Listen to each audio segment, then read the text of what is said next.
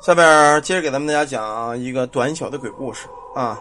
村人经常说呀，狗眼能见鬼，特别是在这太阳落山之后，只要见到谁家狗啊，对着这个空地儿或者空气叫个不停，那个地方必有鬼魂路过。因为为了防止鬼怪进家门，一般的农村人都会在家养了一个狗。这个狗呢，也是咱们农村所说的中华田园犬，也就是说柴狗子。你买家里有个养狗，什么花丹呐，什么拉普拉多呀，这些玩意儿倒不一定管用啊。咱们需要说的呀，是一个农村以前这个狗见人的这么一个事儿。以前在这个村里呀，有个老头姓王，都管叫王爷爷。老爷子无儿无女，只有这么一条大黑狗跟他相依为命。这一天到了咱们中国传统的鬼节了，也就是再过半个月之后的这个节气，农村的鬼节。天黑之后，这王大爷吃过饭，晚上上床睡觉，就听那个大狗啊在院里呜呜呜呜呜，这狗叫呢一般是汪汪。这种声音叫做什么呀？叫做狗哭。我以前跟大家说过，狗哭猫笑，母鸡学着公鸡叫，家里必然招了灾儿了，必然有了问题了。他家这个狗，它不是叫唤，不是汪汪汪，不是这样，他呜哭。一开始呢，他以为这院里可能来了小偷了啊，赶紧跑出去逮这个小偷。等到院子一看呢，这院里什么都没有，没有小偷，就那个大黑狗对着他们家那个大门那儿。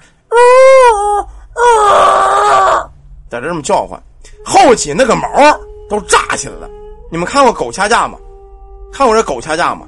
狗一掐架，这后背毛全立起来，脖子这个毛全炸起来，这就是狗，就这样。这会儿这个狗就跟掐架一样，毛全立起来了。王老爷子一看大黑狗对着空气咬，因为农村他岁数大，岁数老头了，他可能知道一些东西，知道有一些不干净的东西，赶紧跑到厨房，端了这么一大盆刷锅水。传闻呐，这个鬼魂呢怕污秽，刷锅水就脏，包括咱们厕所这个屎汤子，说难听话是屎汤子啊，这脏东西，这鬼魂也怕。端着这盆刷锅水，照着那个大黑狗咬的地方，哗，一下子就泼过去了。泼完之后呢，在这讲，这月是鬼节，哪来的鬼魂？不要打扰老子我睡觉，滚回你的房里去！喊完之后，这大黑狗毛也下来了，也不叫唤了。王大爷一看这个大黑狗不叫了，知道那不干净的东西已经被这盆污水给泼走了，放心的回到卧室睡觉。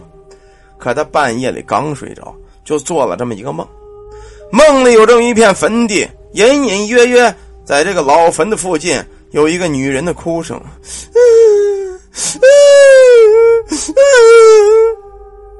在梦里啊，王大爷依然没有改他好奇心，人都有这个好奇心。奔这个老坟就去看去了。等到了老坟跟前啊，发现在这坟头的边上坐着一个白衣的女子，正在低头哭泣。王大爷上前问呢：“哎，你哭什么呀？”这个女子抬起脸来，只见这脸色是煞白煞白，没有血色，让人越发的瘆得慌。可一看这个长相啊，王大爷吓得退后了几步。“老伴儿，是你呀？你不是死了吗？”你怎么在这儿呢？这个白衣女子是谁呀？是这王大爷死去多年的老婆。只见这会儿啊，看见这个王大爷没有这个兴奋，越发的哭泣。老头子，今儿鬼节啊，我想回家看看。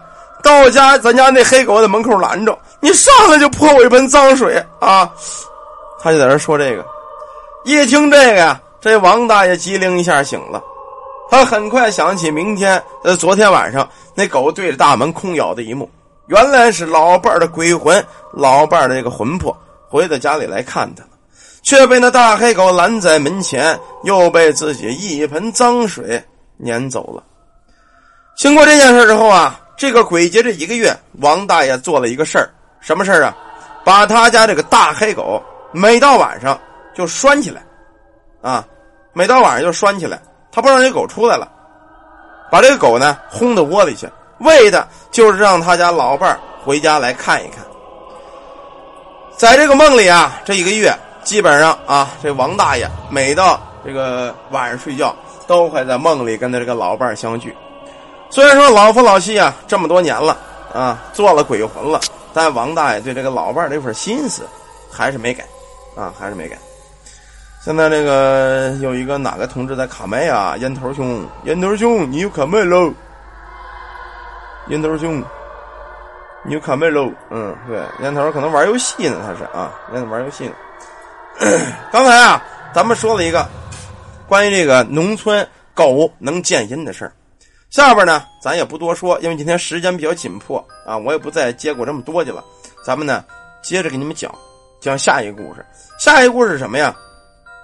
吸血鬼，啊，吸血鬼，对，解决完了，没挨打啊，呃，骂了两句，然后就跟我道歉了，见见面骂两句，骂两句就开始跟我道歉了，嗯，没打起来啊，没打起来。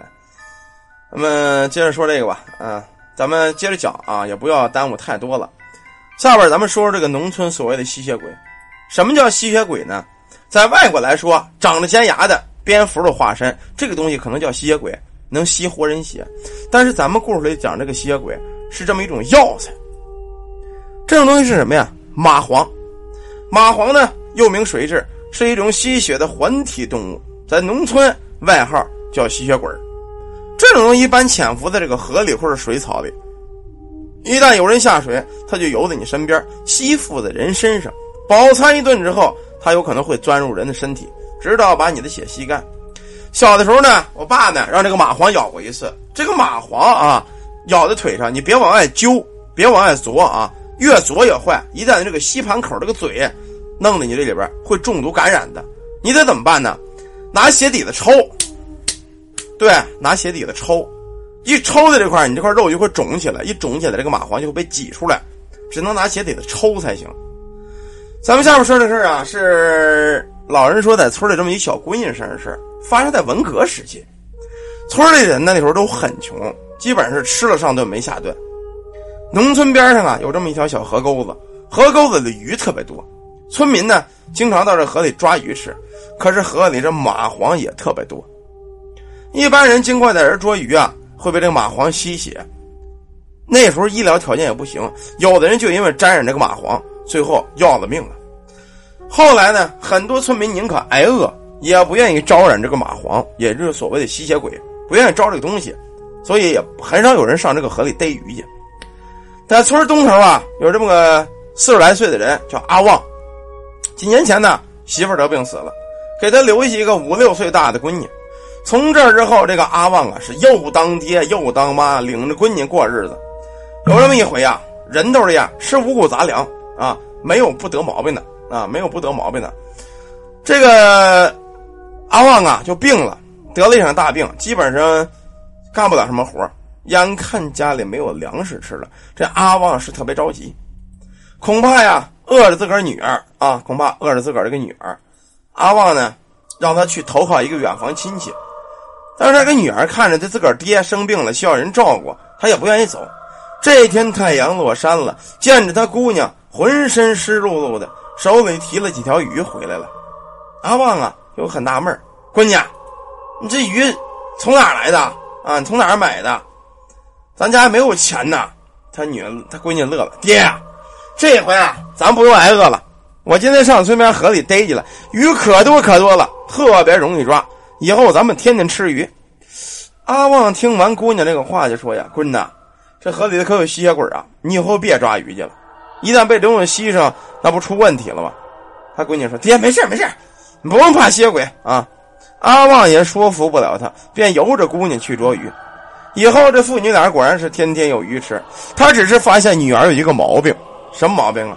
自从女儿给他捉鱼这天开始啊，每天也吃了不少，但是一天比一天瘦，一天比一天瘦，直到这个姑娘瘦到了六十来斤、五十来斤的时候，已经剩下皮包骨头了。他以为自个儿闺女呢，吃不上喝不上，营养不良啊，可能这个多吃点就胖了就好了，没往多处想。后来过了些日子，这个阿旺的身体终于好了，能上街去干活了啊，也能做点生意，种种地了。这天呢，领着姑娘去赶集了。到了大街上啊，这姑娘看见一个包子摊儿，咱们蒸肉包子这个摊儿啊，走不动步了。嗯，爹，我饿了，你给我买个包子吃吧。阿旺摸了摸兜仅有的这么块八毛，因为这个钱是要去买工具的，不能用来买包子。摇了摇头，对这姑娘说：“闺女呐，咱别买了，等回家爹给你做一锅包子啊，让你吃个够。”女儿这会儿不知道为什么犯了脾气：“爹呀，我饿了，你给我买一个吧，买一个也行啊。”阿旺劝了半天，这女儿非要吃这一个包子。那个年代人们呢，确实很穷苦，有可能为了这一个包子都要了命啊。最后这阿旺也急脸了，火上来了，举着巴掌照着自个儿闺女这个脸，啪！其实也心疼，也舍不得使劲打，一巴掌打过去了。他只是想教训一下自个儿姑娘，可没想到，就这是一巴掌，把他女儿的脑袋居然从脖子上打下来了。等他姑娘这个脑袋落地一看，在这个女儿脖腔里全部涌动的都是水蛭。原来他女儿的头和他的脖子只连了一张薄薄的人皮，身体里这个血液早被这些所谓的蚂蟥水蛭吸干了。这个故事啊，讲到这儿啊，基本上也算是完了。但是我不知道你们有没有这个感觉。啊！教训女儿，打这么一巴掌，一拍，脑袋掉了，在脖腔里全是水蛭。你们能想象到这个感觉吗？说也许不害怕，但是真正如果这个事儿轮到你身上，你跟朋友那儿玩，上去给他一个耳篓子，脑袋掉了，里边往外窜虫子，没有血，你觉得会害怕吗？他看不出来这个东西，他看不出来，知道吗？好了，这一个关于农村所谓的吊死这个这个吸血鬼的事儿啊，咱们讲到这儿。等一会儿呢，咱们讲下一个鬼将军。